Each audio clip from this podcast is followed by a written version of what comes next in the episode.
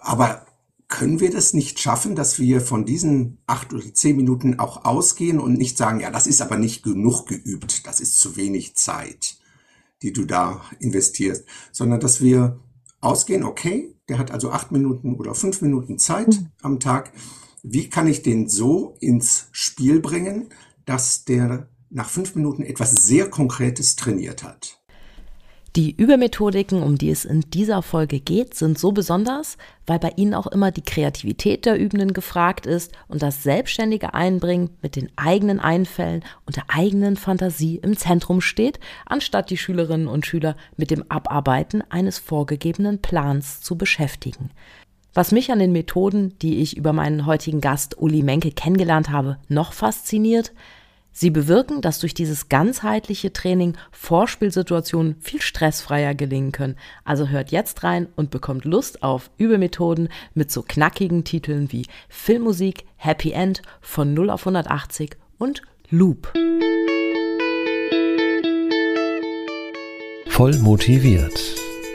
Der Musikpädagogik-Podcast von Schott Music, dem Verband Deutscher Musikschulen und Christine Thielemann. Hallo und herzlich willkommen zu einer neuen Folge von Voll motiviert, eurem Musikpädagogik-Podcast. Ulrich Menke ist Geiger und Bratschist. Er arbeitet seit über 30 Jahren als Dozent an Schulen, Musikschulen und Hochschulen. Sein neues Buch heißt das Methoden-Navi und ist für mich die Entdeckung in Sachen wirklich genialer Übemethodik. Und so freue ich mich, dass er heute hier ist und ich ihn über wirksame Übemethoden ausfragen kann. Methoden, die bewirken, dass unsere Schülerinnen und Schüler einfacher, besser und motivierter vorankommen. Und hier ist er, Ulrich, Uli, Menke. Herzlich willkommen bei Voll motiviert und danke, lieber Uli, dass du dir die Zeit nimmst. Ja, danke, Christine, für die Einladung. Vielen Dank. Wenn man Schülerinnen und Schüler fragt, wie sie üben, dann hört man häufig folgende Antwort. Ja, einfach so oft durchspielen, bis es eben besser wird. Und mein Eindruck ist dann, dass Lernende, die solch einen unbequemen Weg nehmen, es nicht nur extrem hart und langweilig haben werden, sondern auch viel von ihrem Potenzial verschenken. Was würdest du denn so einem jungen Menschen, der bisher mit der Taktik immer wieder durchspielen gearbeitet hat, als allererstes für eine Übemethode vorstellen, lieber Uli? Das Verb üben finde ich überhaupt schon nicht kindesgemäß. Das ist ja fast, fast immer äh, kommt das zweite Verb, nämlich müssen. Also das musst du mal noch mal besser üben und ähm, üben ist eigentlich ein toller Begriff, aber wenn wir das zusammen immer wieder verwenden mit dem Musizieren, dann kann es passieren, dass wirklich das nur als ein Überauftrag verstanden wird von Lehrern, Lehrerinnen, von Eltern äh, und überhaupt nicht als eine Chance, als ein Raum verstanden wird, in dem sie sich selbst begegnen. Und von daher ist für mich der Versuch lohnenswert, von diesem Überbegriff mal ganz so weit wie möglich herunterzukommen. Und so kam ich auf den Begriff des Trainierens. Das ist kein keine Wortklauberei, sondern ich habe immer wieder mit Genuss feststellen können, wie die Jungs vor allen Dingen so cool von ihrem Training sprachen. Und jetzt äh, soll man sich mal quasi vorstellen, die würden ähm, sagen, also ja, ich gehe jetzt heute zu meiner Fußballlehrerin und ähm, dann schaut die nach, ob ich gut geübt habe. Da würden die nie drauf kommen. Nee. und stattdessen, dass sie äh, eine Verabredung mit sich selbst haben. Das bedeutet natürlich, ich muss ihnen äh, etwas mehr öffnen, als dass sie das Gefühl haben, ja, wenn ich dann diese C-Dur-Tonleiter gut kann, fehlerlos, dann habe ich gut geübt. Sondern die Frage ist, inwieweit hat man dann mit sich selbst wirklich ähm, arbeiten können, so dass ich nicht nur diese C-Dur-Tonleiter äh, irgendwie verbessert habe, sondern auch meine gesamte Persönlichkeitsentwicklung in dem Punkt weiter vorangetrieben habe. Ist ja bei Sport auch so. Beim Training, da hast du ja auch, du trainierst vielleicht deinen, keine Ahnung, was man, was man so trainiert, deinen Eckball oder so. Aber gleichzeitig trainierst du natürlich auch deinen Körper und du interagierst mit anderen und da ist, es hat ja auch so viel mehr Komponenten. Genau, diese, diese Komponente auch der, der Abwechslung, dass ich natürlich nicht nur als Fußballer äh, den, den Elfmeter übe und trainiere, sondern meine Grundschnelligkeit und Beweglichkeit und natürlich dann der Bizeps, der so ganz nebenbei auch noch trainiert werden muss.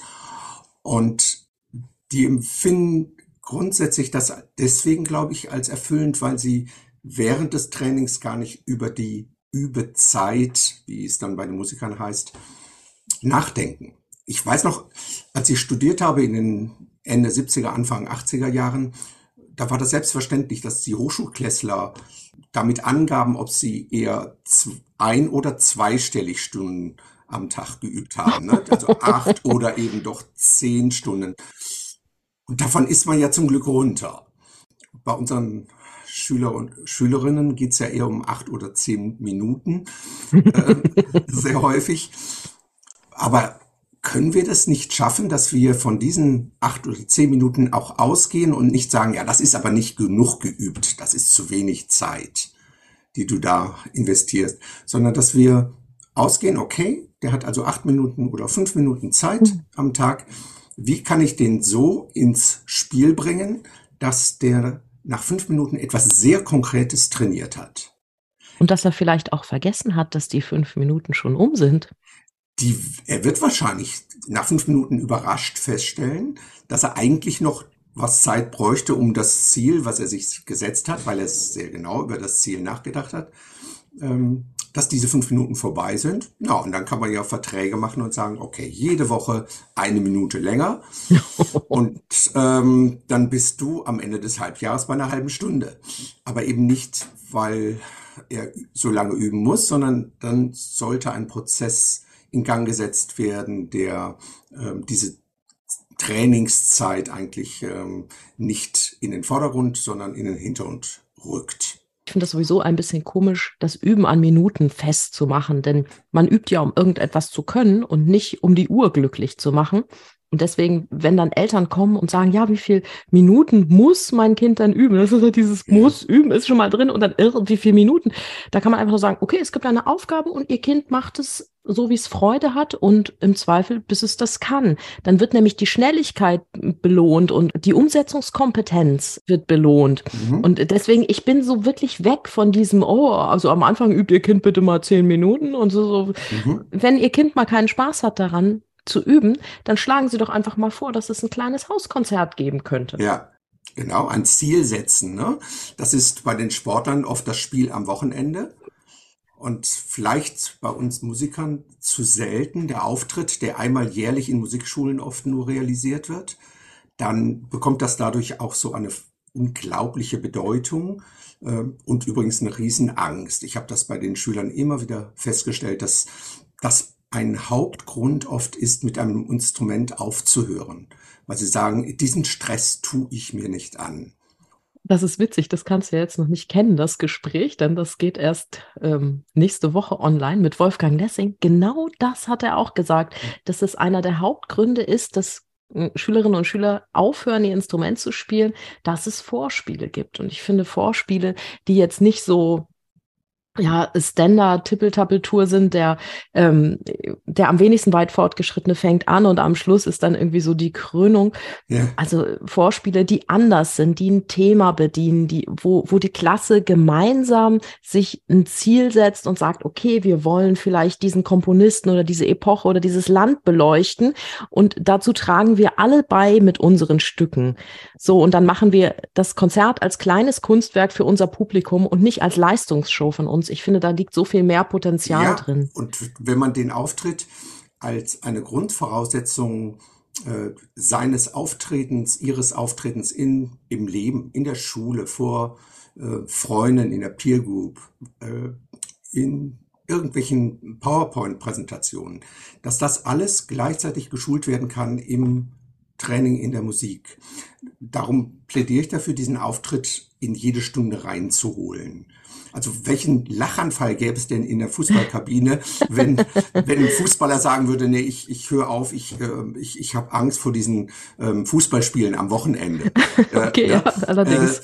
Äh, da hat er ja immerhin schon diese wöchentlichen Auftrittsmöglichkeiten. Aber wenn wir das wirklich so auf dieses einmal im Advent oder wann auch immer das spielen, ähm, dann kann sich kein Vertrauen bilden, dass ich eine Auftrittsroutine entwickle. Beim Fußball ist es ja genauso, wenn die Spieler am Wochenende nicht aufgestellt werden oder die kleinen Spielerinnen, dann sind die ja sogar traurig. Ja, und die würden natürlich nicht im Fußballverein bleiben, wenn es ein Spiel vor Weihnachten gäbe im Jahr. Ne? Und, und, und der Rest des Jahres wäre Training. Also äh, und darum plädiere ich, und das fand ich so interessant, wie bringe ich die Coolness auch dieser Zielstrebigkeit von Training, von sportlichem Training, dass die nicht darüber nachdenken, wie lange habe ich jetzt schon trainiert und was machen wir jetzt für eine Übung. Das, wie kann ich das hereinbringen?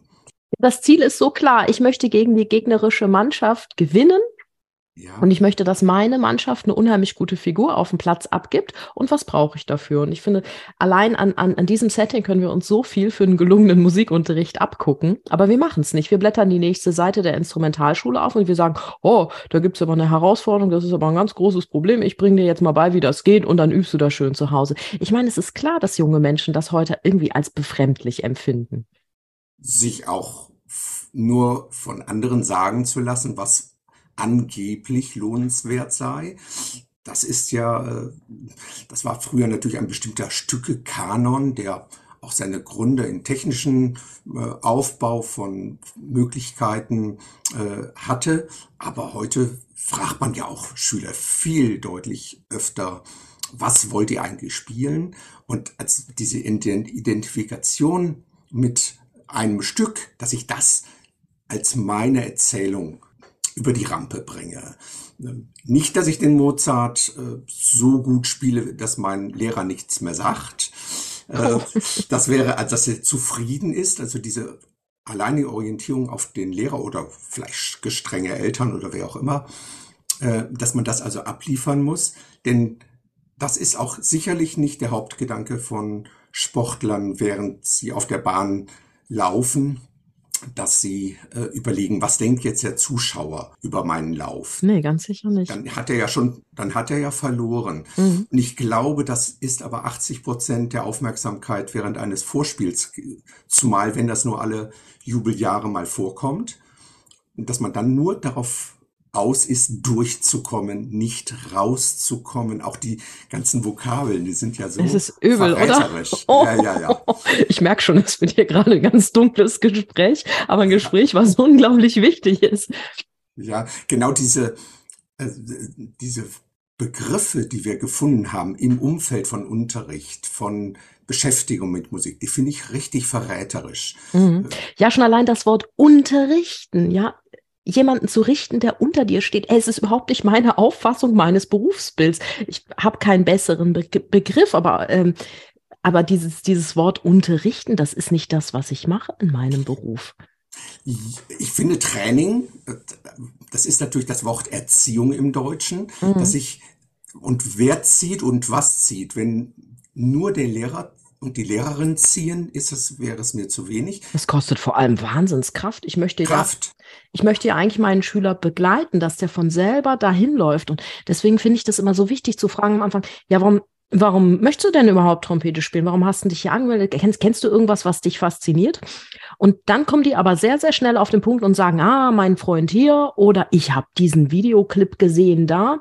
Und dann weiß ich, aha, das ist, das ist jetzt mal die eigentliche Idee dahinter. Das behalte ich im Kopf. Ich versuche natürlich, dass mein Schüler dann ein bisschen ganzheitlicher ausgebildet ist und nicht irgendwie am Ende nur spielen kann wie sein TikTok-Video. Ja. Aber wenn ich das, wenn ich das, diesen Grundgedanken kenne, finde ich, dann hilft mir das sehr, sehr am Anfang bei der Zielsetzung. Stellen wir uns auch wieder den Fußballer vor, die kennen alle die Nummer sieben. Du brauchst nur ein Fußballer zu sein. Wer ist Nummer sieben? Ja, das ist eine blöde Frage, ne, Ronaldo. Und äh, stellen wir das vor bei einem äh, Trompeter oder bei einem Geiger. Und wenn da jemand als Geiger kommt und sagt, ich habe den Wengerow gehört oder die Hillary Hahn, und das hat mich so fasziniert, dann weiß man eigentlich, die hat man schon äh, ja in der Tasche fast äh, mhm. für das Experiment daran zu arbeiten, weil die, diese Vorbilder, äh, die wir äh, nutzen, um dieses Ziel, wohin man zieht, äh, wenn man das bewusster immer wieder neu in den Fokus rückt, auch für die Sch Schülerinnen, wenn sie kommen, dass das ganz klar ist, äh, warum bist du eigentlich heute hier? Ich würde das auch viel öfter von verschiedenen Seiten beleuchten, damit diese hm, Regieanweisung für einen Unterricht so unterschiedlich wie möglich ausfällt, dass sie im Grunde nicht vorhersehbar ist, Überraschungen birgt. Ähm, das ist ein Unterricht, auf den man sich eventuell freut. Und darum würde ich das Wort unterrichten auch mit trainieren tatsächlich äh, am liebsten würde ich diese beiden Begriffe austauschen.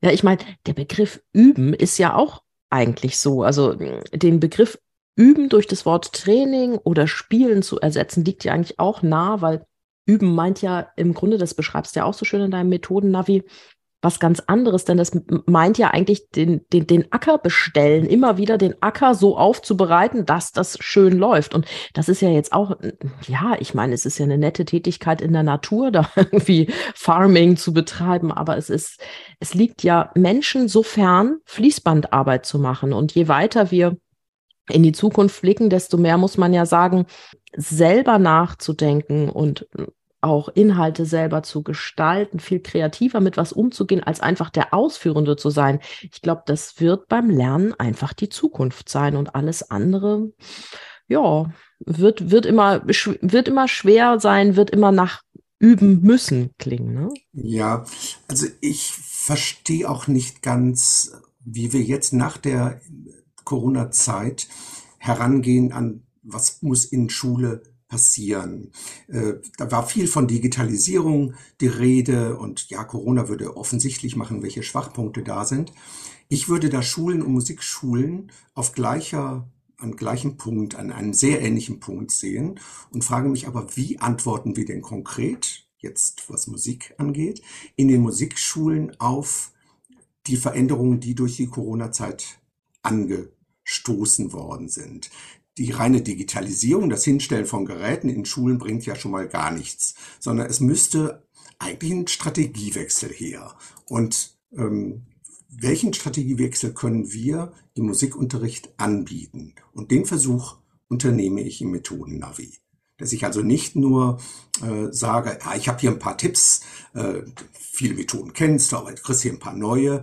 Das wäre mir nicht wert gewesen, um äh, irgendwelchen zehn Methoden drei weitere hinzuzufügen. Sondern das Entscheidende ist, dass ich wirklich äh, einen neuen Blick drauf werfen möchte, sowohl auf den Schüler und die Schülerin, als auch auf die Trainingsgeräte. Ich würde mal die Methoden als Trainingsgeräte bezeichnen. Ja, dann mal Butter bei die Fische, Uli. Viele Hörerinnen und Hörer werden das Methoden-Navi zu diesem Zeitpunkt ja wahrscheinlich noch nicht gelesen haben, weil es wirklich noch ganz, ganz druckfrisch ist. Vielleicht magst du an dieser Stelle einmal einzelne Übemethoden vorstellen. Und ich habe mir gedacht, ich werfe dir jetzt einfach mal Elemente aus deinem Methoden-Navi vor, die mich beim Lesen fasziniert haben. Und ich würde dich bitten, diese Methodik in einigen wenigen Sätzen zu beschreiben. Also zuerst mein Favorit, die Methode Filmmusik. Ja, die Idee führt oft dazu, dass bestimmte Leute ganz schnell ins Spiel kommen und sagen, oh ja, da stelle ich mir Folgendes vor.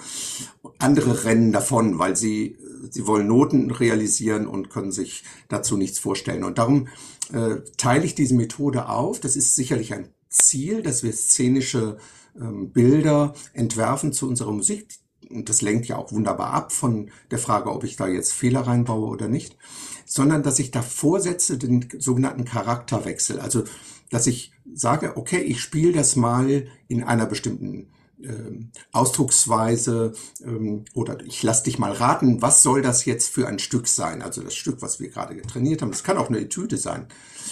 Und diese Etüde wird dann, ich spiele das jetzt mal ängstlich und jetzt mache ich den, das Gegenteil davon, weil wir mit Gegensätzen gut ähm, ein Gefühl dafür entwickeln kann, welches Parameter muss ich verändern, damit dieser Eindruck, dieser Charakter quasi entsteht. Und aus mehreren Charakterwechseln kann ich dann eine Geschichte ähm, bauen und trainiere bei diesem Kind ähm, peu à peu, dass ich nicht nur einen Gegensatz, sondern auch Übergänge, Changierendes, Entwickelndes ähm, in die Musik hereinbringen kann. Das wäre Filmmusik.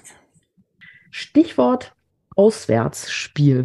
Was muss ich mir unter der Methode Auswärtsspiel vorstellen, lieber Uli? Beim Auswärtsspiel bin ich ebenfalls vom Sportlichen ähm, ausgegangen, dass ich also die gegnerische Mannschaft treffe auf demselben Rasenplatz, äh, Größe, aber die gegnerische Mannschaft hat das heimische Publikum bei sich. Das heißt unter erschwerten Bedingungen. Das Prinzip der Erschwerung ist äh, wichtig, äh, dass ich also Dinge hinzunehme, die diese Passage schwieriger machen, wie in einem schweren Auswärtsspiel. Und wenn ich dann wieder nach Hause komme und das Heimspiel habe, sprich die Passage haargenau so, wie ich sie kenne, wie sie da steht, dann werde ich merken, die Erschwerungsmethode hat mir das erleichtert. Das Auswärtsspiel ähm, kriegt quasi die Revanche im Heimspiel. Methode von 0 auf 180. Was soll das sein? Dass man auf 180 ist, äh, als äh, habe ich äh, genommen als ähm, Bild, dass jeder weiß, okay, ich versuche äh, ein Tempo nach oben zu bringen. Äh, Altemüller warnt davor nur, äh, immer wieder schneller äh, zu trainieren, weil er sagt, es gibt bestimmte Stellen, die benötigen den Schwung. Das ist in anderen Methoden dann. Aber beim Hochüben nehme ich mir am Anfang durch das halbe Tempo als Starttempo, habe ich alle Zeit der Welt in dieser Passage alle meine fünf Sinne nacheinander in diese Stelle hereinzulassen. Und dann wird das über zum Beispiel so eine App wie Soundkorsett wird das peu à peu äh, automatisch äh, schneller das Tempo. Ich muss also nicht das Metronom verstellen und dann komme ich immer stärker in das Originaltempo, vielleicht sogar drüber und weiß, das wäre dann die Erschwerungsmethode und weiß dann genau an dem Punkt, ich komme bei Viertel gleich 98 fliege ich raus. Und dann schicke ich das wieder durch eine andere Methode und weiß, an der Passage, da scheitert es noch tempotechnisch und da gehe ich mit anderen Methoden ran. Methode Akzente setzen. Was ist das? Das ist auch eine Erschwerungsmethode. Das heißt, ich nehme unter verschiedenen wechselnden Aspekten bestimmte Töne heraus durch Betonung. Die kann ich auch verlängern. Aber bei Akzente geht es darum, dass ich an sich unbetonte Note herausnehme. Das könnten zum Beispiel in einer bestimmten Passage immer nur der erste Finger sein. Dass ich gucke, wo ist der erste Finger eigentlich ähm, dran. Und dann wird ein ganz anderes Bewusstsein über diese Stelle. Und sehr überraschend stelle ich plötzlich fest, dass der dritte Finger überhaupt nicht im Spiel ist, dass der äh, die gesamte Passage frei hat. Und, äh, und dadurch habe ich wieder eine andere Position zu dieser Passage, als wenn ich die einfach immer wieder nur notentechnisch abgelesen und realisiert hätte. Jetzt noch die Frage nach meiner ganz besonderen Leib- und Magenmethode Loop. All diejenigen Hörerinnen und Hörer, die schon länger dabei sind, wissen das bestimmt, dass ich auf das Üben mit Loop-Apps stehe, was ich ja auch sehr detailliert in meinem Üben und Musizieren Spezial Digital Jetzt beschrieben habe. Aber es geht natürlich auch ohne Loop-Maschine und ohne Loop-App. Und du, lieber Uli, hast die passende Methodik dazu. Erklär sie mir doch bitte einmal vor aller Ohren, diese Technik. Den Loop, Looping-Methode.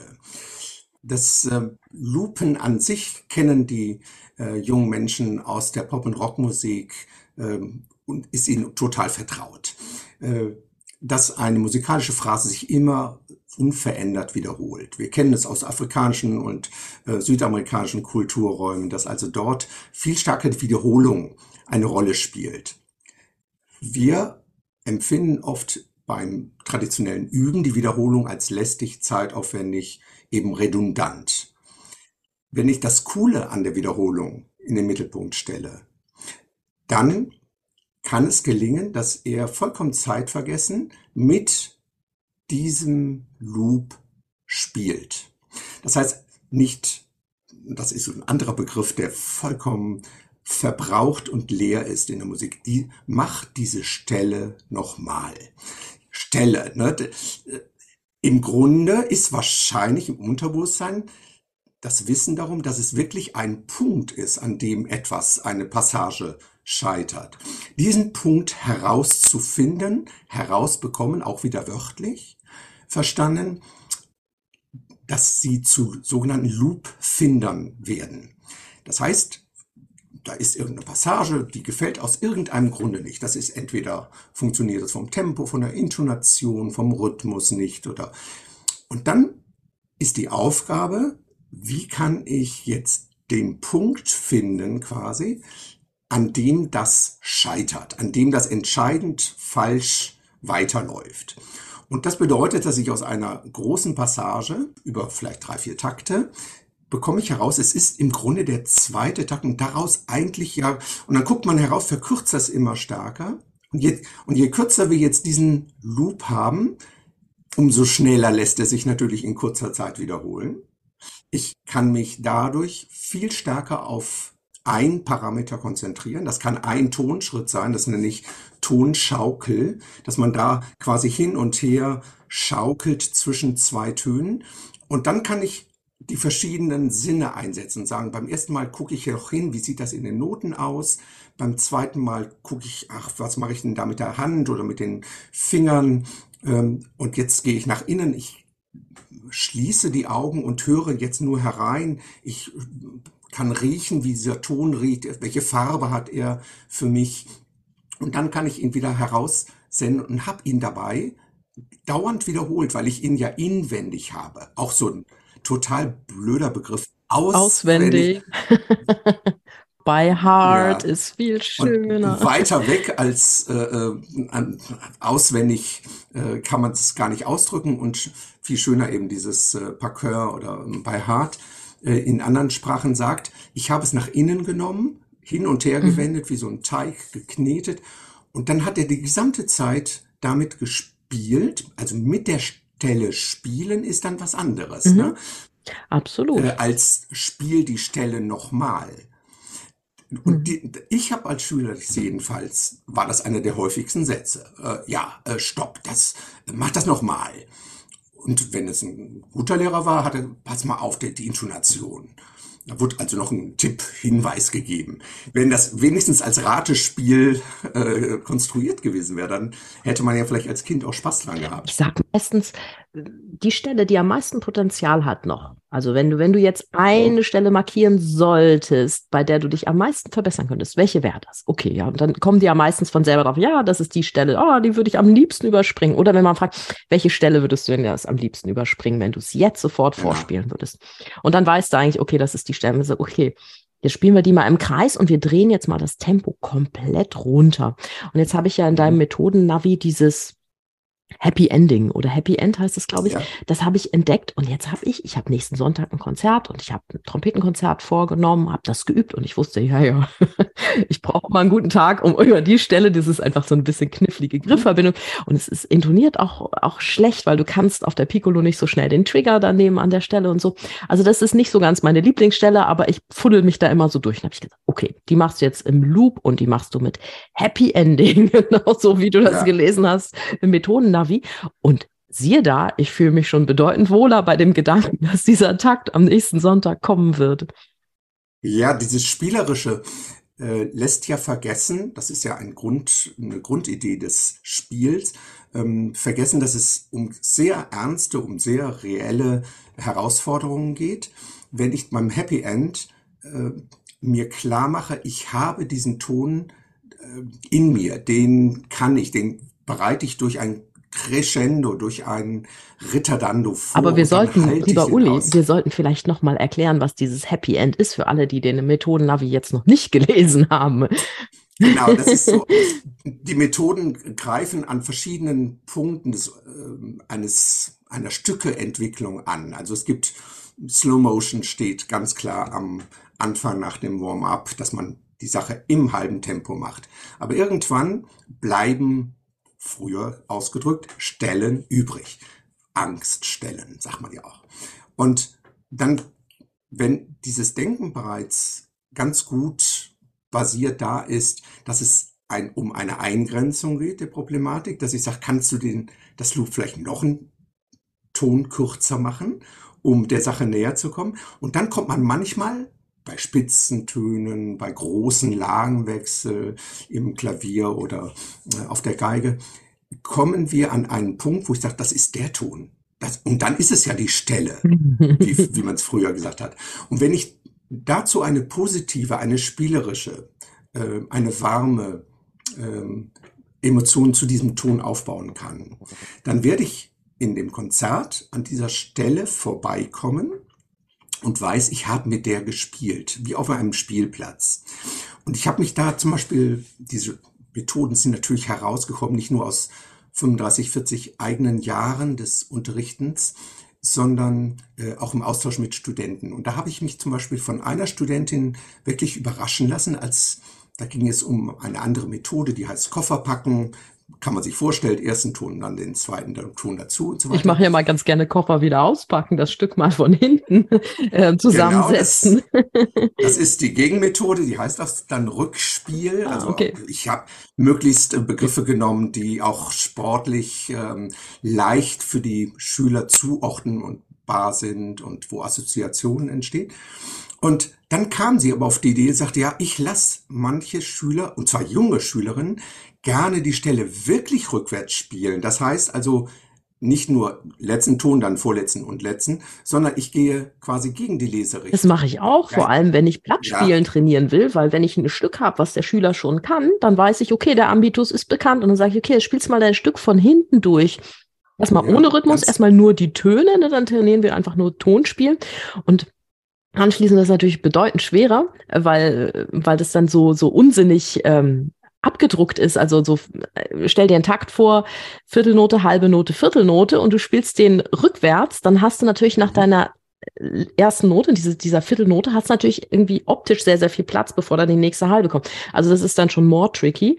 Und das äh, absolut witzigste ist ja, wenn du das Ganze dann aufnimmst auf, auf Video und dann mit so einer Reverse-Film-App ablaufen lässt, weil dann kann, der, also ja. dass, dass der Film rückwärts läuft, dann kann der Schüler selber kontrollieren, ist das jetzt eigentlich das Stück, was ich gespielt habe. Das ist unglaublich witzig, das machen die so, so gerne.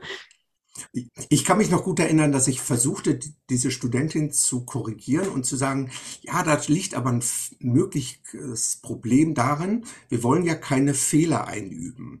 Und diese Reihenfolge, wie Sie sie jetzt vorschlagen, nämlich von hinten nach vorne zu spielen, die kommt ja so nicht vor und dann könnte es ja falsch gespeichert sein. Und dann wies sie mich auf eine wunderbare Parallele hin, dass nämlich zum Beispiel Kinder in einer bestimmten Phase es unglaublich gerne haben, dass sie rückwärts sprechen. Also, ähm, äh, dass sie einfach äh, so eine Geheimsprache entwickeln. Ja, stimmt.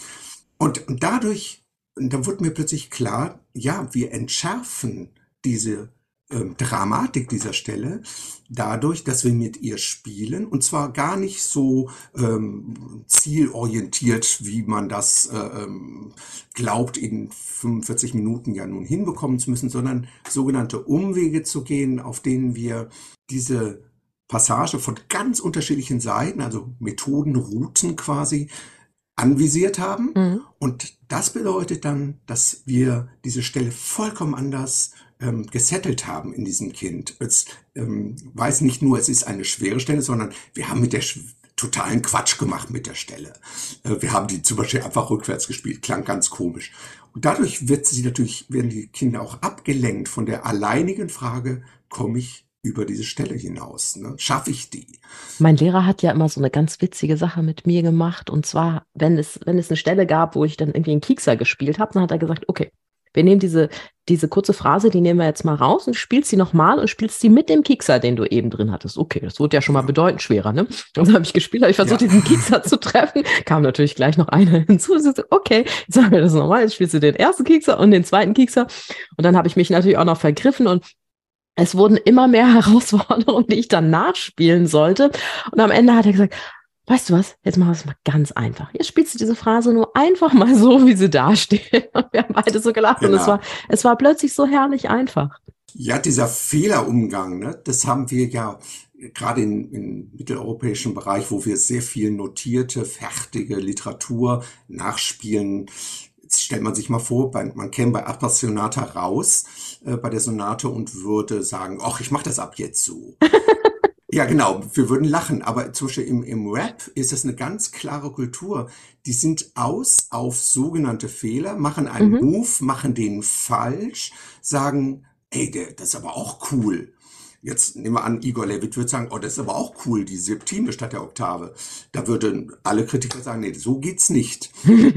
aber wenn wir das mit hereinnehmen und sagen, okay, du sagst, wir haben gerade Fehler gesagt, in Wirklichkeit ist das ja vielleicht eine Idee, das weiterzuentwickeln, dass wir zum Beispiel, wenn du sagst Kiekser, äh, kann es vielleicht sein, dass helle Klangfarben in diese Passage reingehören. Oder ähm, man hat man will also dann auch herausbekommen, was war denn die Ursache dafür, dass es dazu kam. Wenn ich das rausfinde, dann habe ich den Fehler in der Hand und nicht der Fehler mich.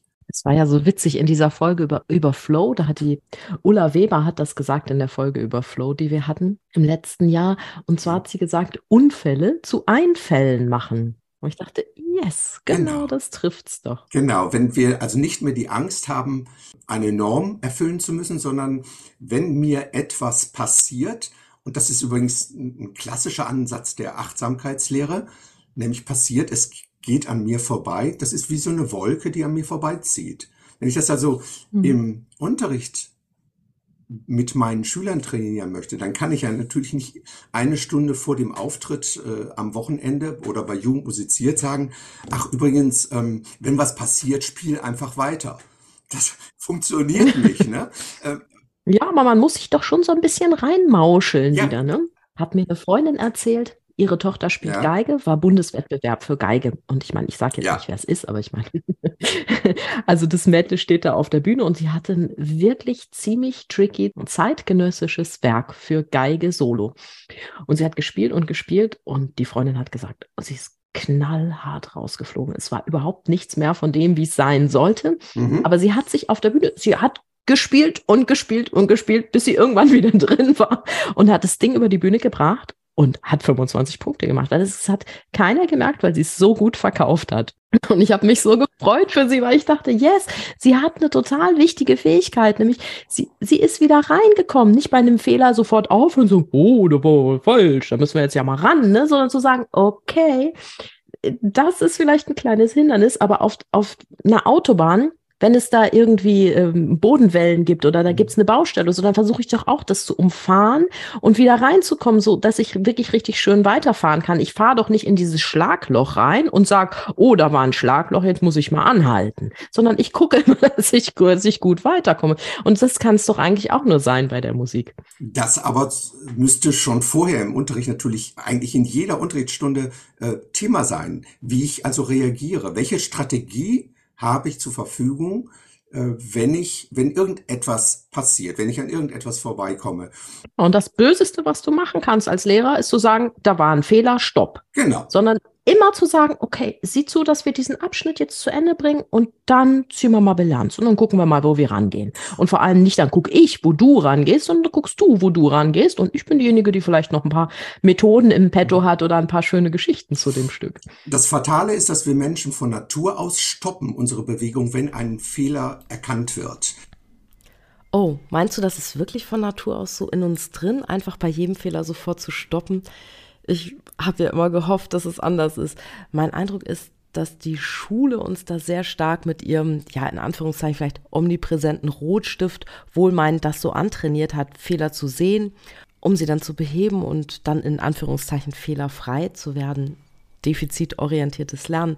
Und im Musikunterricht haben dann diese Lernerfahrungen aus der Schule aber dann zur Folge, dass wir Angst vor Fehlern bekommen, statt erstmal zu sehen, was schon alles da ist und dann selbstständig oder mit einem kleinen Schubs der Lehrkraft festzustellen, wo Verbesserungspotenzial liegt, dann aus eigener Kraft mit Hilfe von Peers und oder Lehrkraft die nächsten Schritte zu gehen.